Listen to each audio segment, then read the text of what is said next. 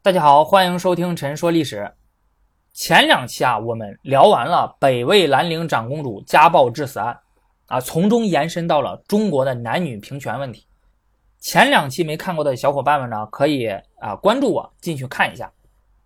说实话啊，关于要不要讲这一期呢，我内心还是比较犹豫的，也很忐忑，因为不知道从啥时候起，男女平权在我们国家就成了一个敏感的话题，一个极具争议的话题。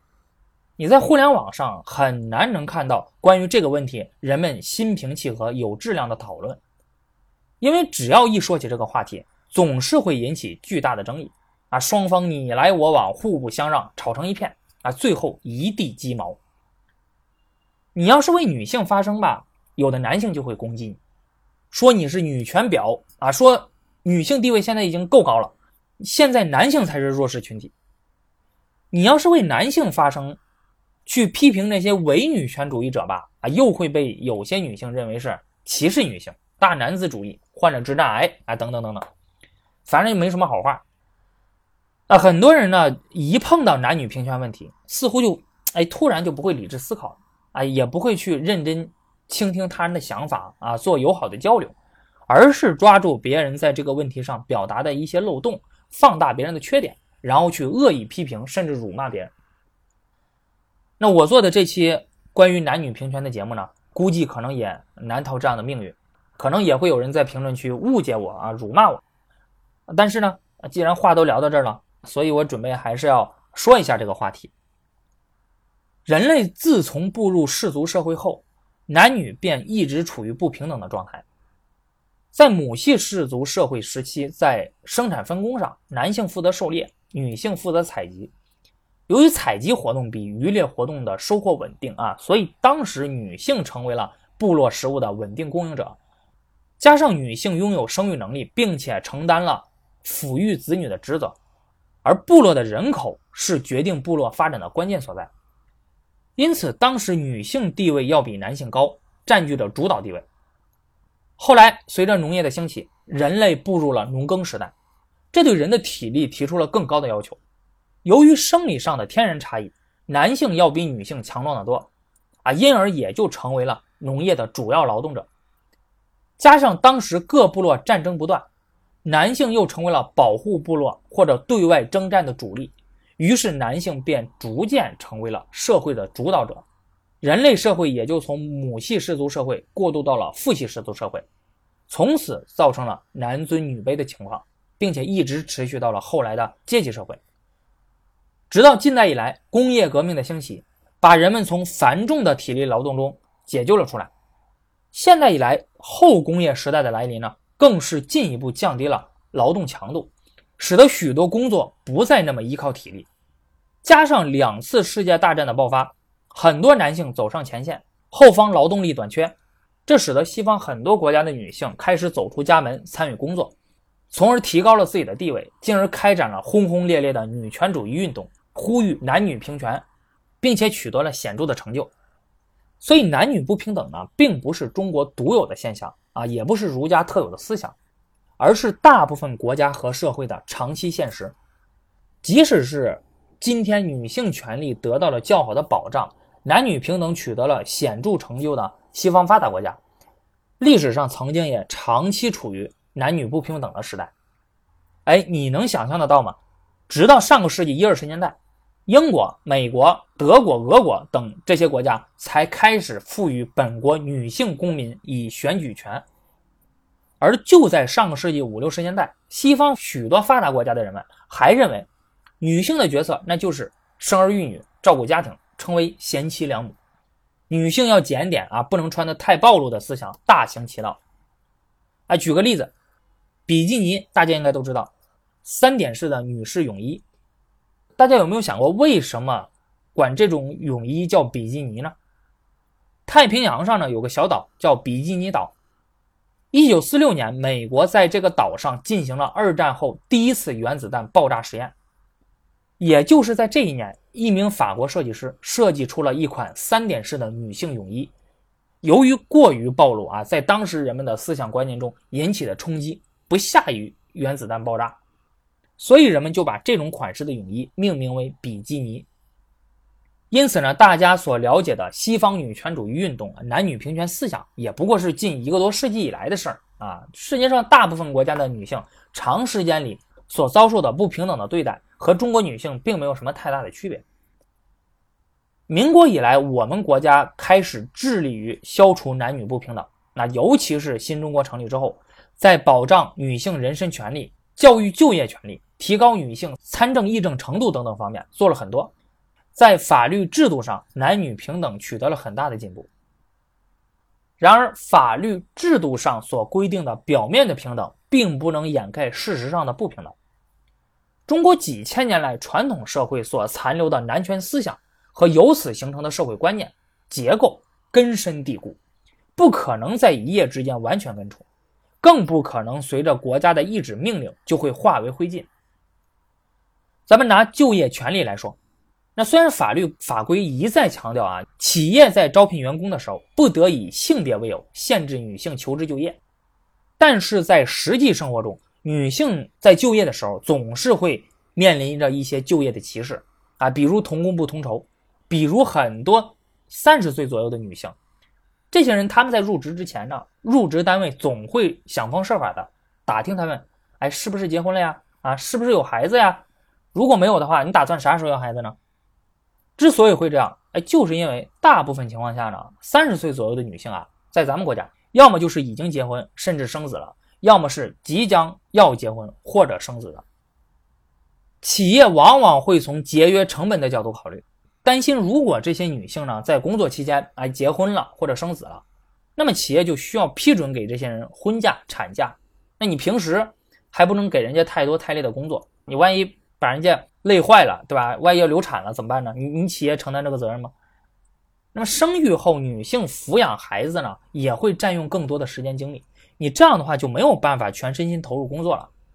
但是企业那该给的工资福利等等，那是一样都不能少的，哎，要不然你就违法了。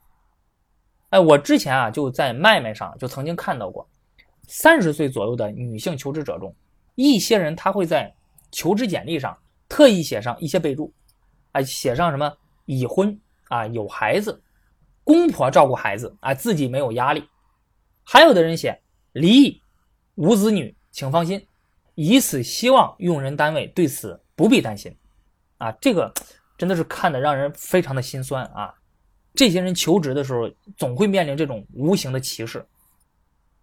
还有我们国家的女性，虽然在就业比例上并不比男性低多少。这一点我们国家做的比很多国家都要强，但是有一个现象，就是担任管理或者领导职位的，尤其是更高的领导职位的女性比例却不高。啊，当然有人会说呀，那这个是因为男女差异、个人能力的差距导致的。那男性在管理上、在领导力上本来就是要比女性强，但是真的完全是这样吗？我在看一些成功人士的访谈的时候呢。就是一些成功的女性企业家啊，她们总是会被问到这样一个问题：你如何平衡家庭和工作？而男性企业家很少会被问到这个问题。没有人问男性企业家这个问题，那是因为在传统的认知里，人们似乎觉得男性是不需要平衡家庭的，做家务、照顾孩子、侍奉公婆等等的家庭事务，那都是女人的事儿，女人就应该干这个。男主外，女主内嘛，对吧？在工作与家庭之间，如果产生冲突的话，往往会由妻子为了家庭做出牺牲，放弃掉更好的工作、晋升的机会，甚至会成为全职的家庭主妇，都不会再有什么时间去学习充实自己。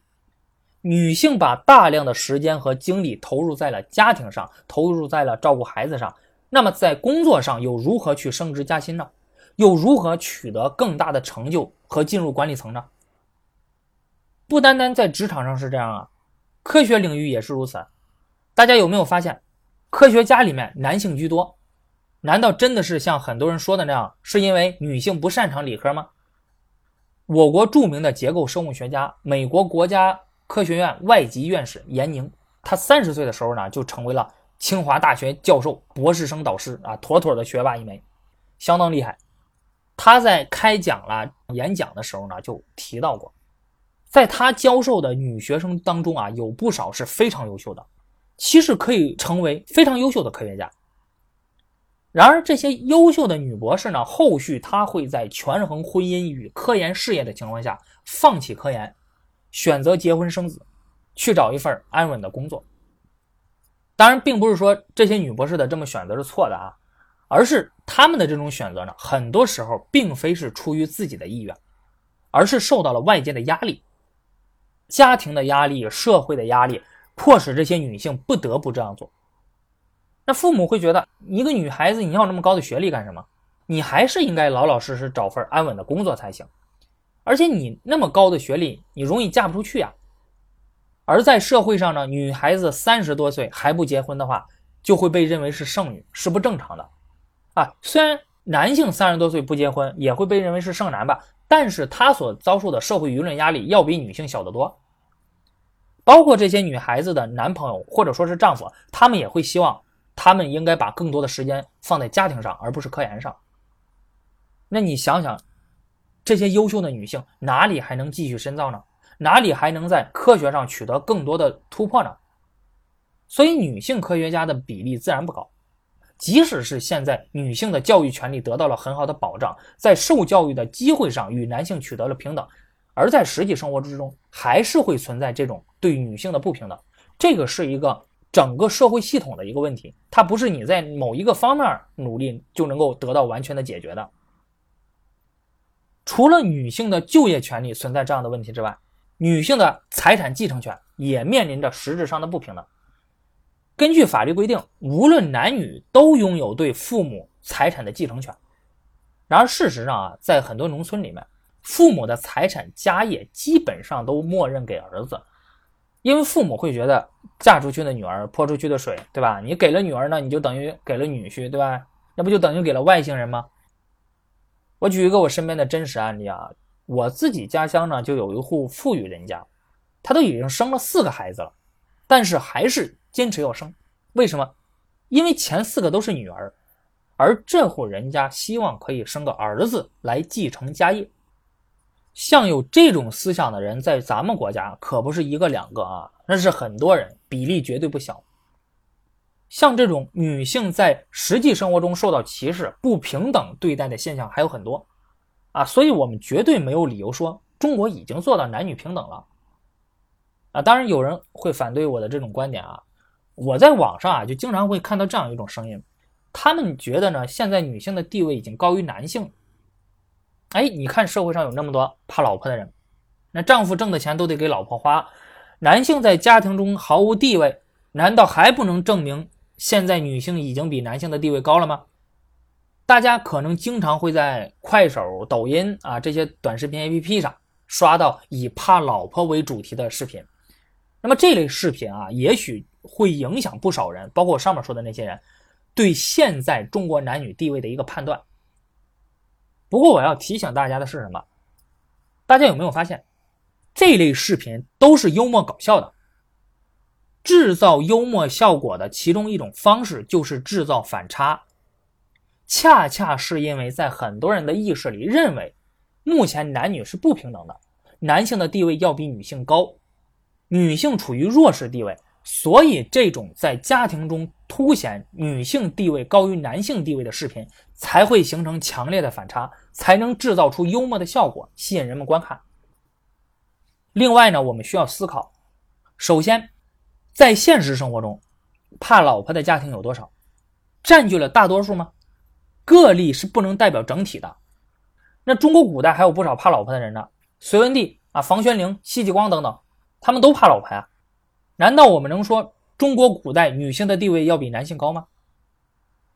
第二，女性在家庭中地位高于男性的情况，不能掩盖社会上男女不平等的事实。这些所谓在家庭中地位高于男性的女性，在社会上难道就不会面临其他方面的性别歧视了吗？难道就会得到社会上其他人组织在性别方面的公平对待了吗？恐怕不是吧。所以我不认为目前在中国，女性已经取得了和男性一样的地位啊，男女已经实现了平等。因此，男女平权运动或者女权主义运动呢，仍然有继续发展的必要。不过呢，值得注意的是呢，中国的女权主义运动在发展过程之中似乎出现了偏差，一些女性对女权主义并没有自己独立的思考，而是受到了网上不少情感自媒体宣传的所谓女权主义的蛊惑，比如说前几年特别火的一个微信公众号叫咪蒙啊，它现在已经被封了。那这些自媒体经常就会宣传一些这样的口号：一个男人有多爱你，就看愿意为你花多少钱。他负责赚钱养家，你负责貌美如花。男性就应该事事让着女性，啊，女人是用来宠的，等等等等，这种类似的口号。这些女性对这些思想不加辨别，深信不疑，奉为圭臬，并以此作为生活中行为处事的原则，结果。引起了很多男性甚至是女性的反对。这些人不仅不会加以反思，反而认为反对他们想法和做法的男性呢，那就是大男子主义，是歧视女性；而反对他们的女性是深受男权思想影响的落后分子，以至于这些人所谓的女权主义呢，那在网上呢被贬称为“中华田园女权”。那么我要说的是，这并不是真正的女权主义。这些观点最大的问题在于，他们只想享受权利，却不愿承担相应的责任和义务。脱离义务去谈权利呢，全都是耍流氓。这些人，他们要的不是平权，而是特权。一些女性喊着女性要独立自主啊、男女平等的口号，但是在结婚时候却要求男方必须要买房买车啊，给巨额的彩礼。那给出的理由是。因为这些本来就应该是男方提供的，你是男的，你就应该提供这些东西。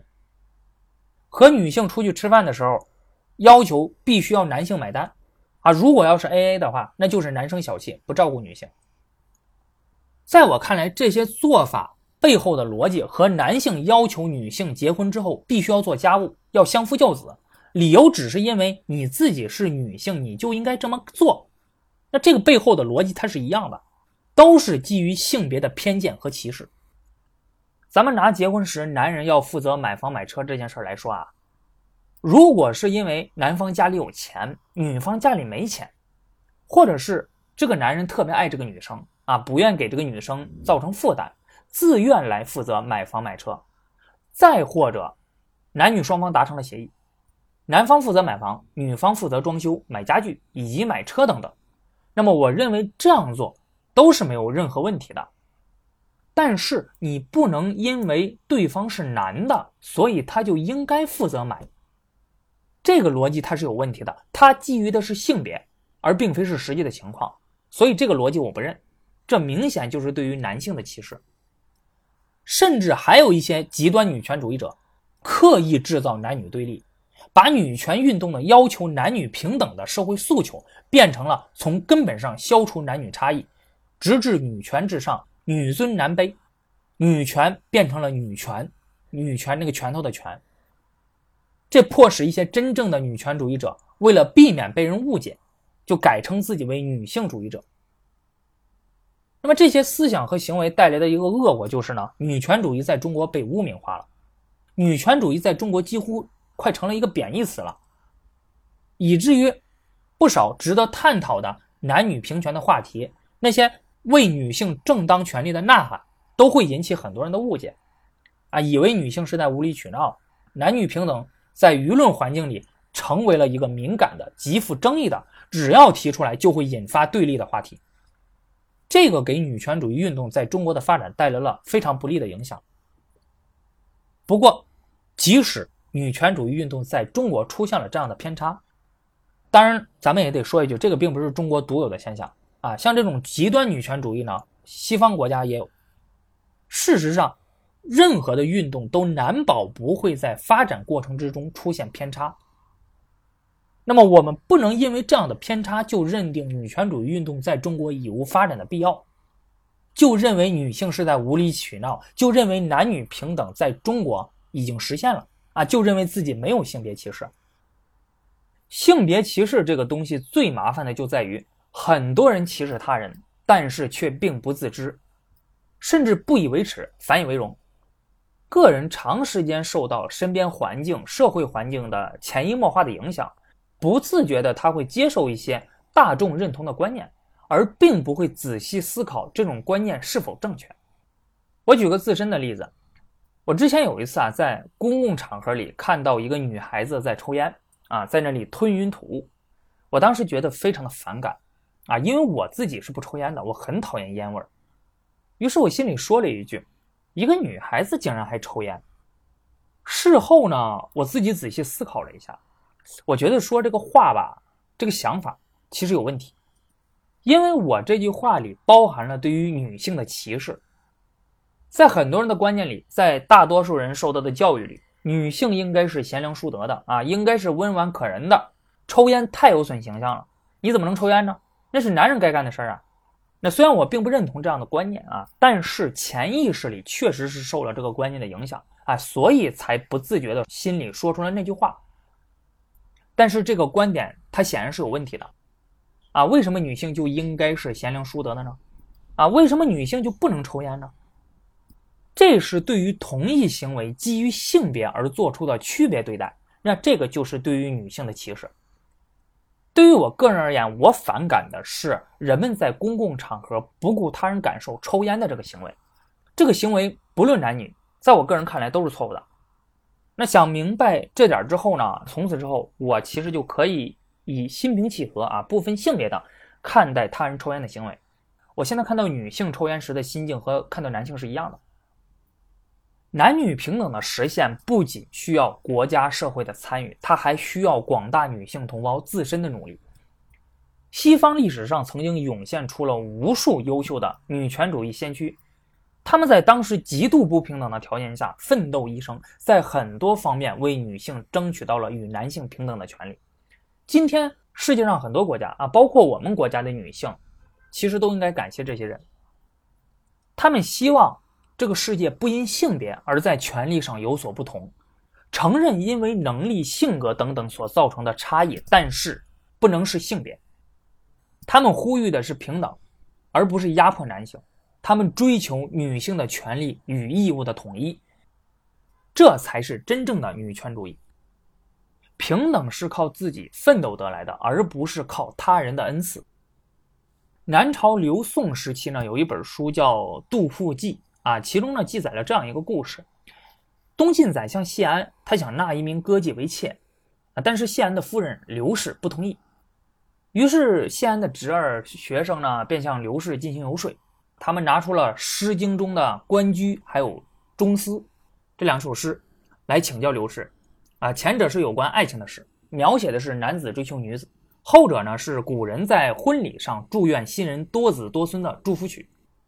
他们趁机就表示啊，说你看，螽斯这种昆虫有不妒忌的美德，所以才能多子多孙。刘氏一听啊，知道就是他们自己在嘲讽自己啊，说自己是妒妇。于是他就问，这首诗是谁写的？他们回答周公。刘氏于是就说道：“周公是男子，乃相为耳。若使周老撰诗，当无此语也。”意思就是说，周公是男的。所以他才这么说。那如果是身为女子的周婆来写诗的话，她绝对不会这么写。这个故事其实也是在提醒我们要注意，历史上的政治制度、社会规范、伦理价值以及对应的表述，到底是从谁的视角和位置来制定的。倘若女性也有机会参与相关规则制定的话，男女平权是否还会是今天这个样子？我们自己对于男女平等的观念。平时对于男性与女性的一些观念，是否还会像我们今天所认为的那个样子？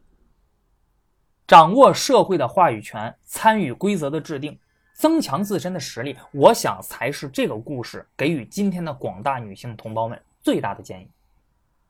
可能有人会问，那男女平等到底什么时候才会实现呢？我想是当什么时候我们不再讨论男女平等这回事儿了。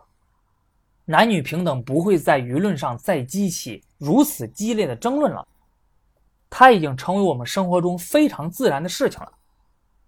那么男女平等才会真正的实现，而我期待着这一天的到来。好的，那本期节目就到这里了，欢迎大家点赞、转发、评论、打赏。我们下期节目再见。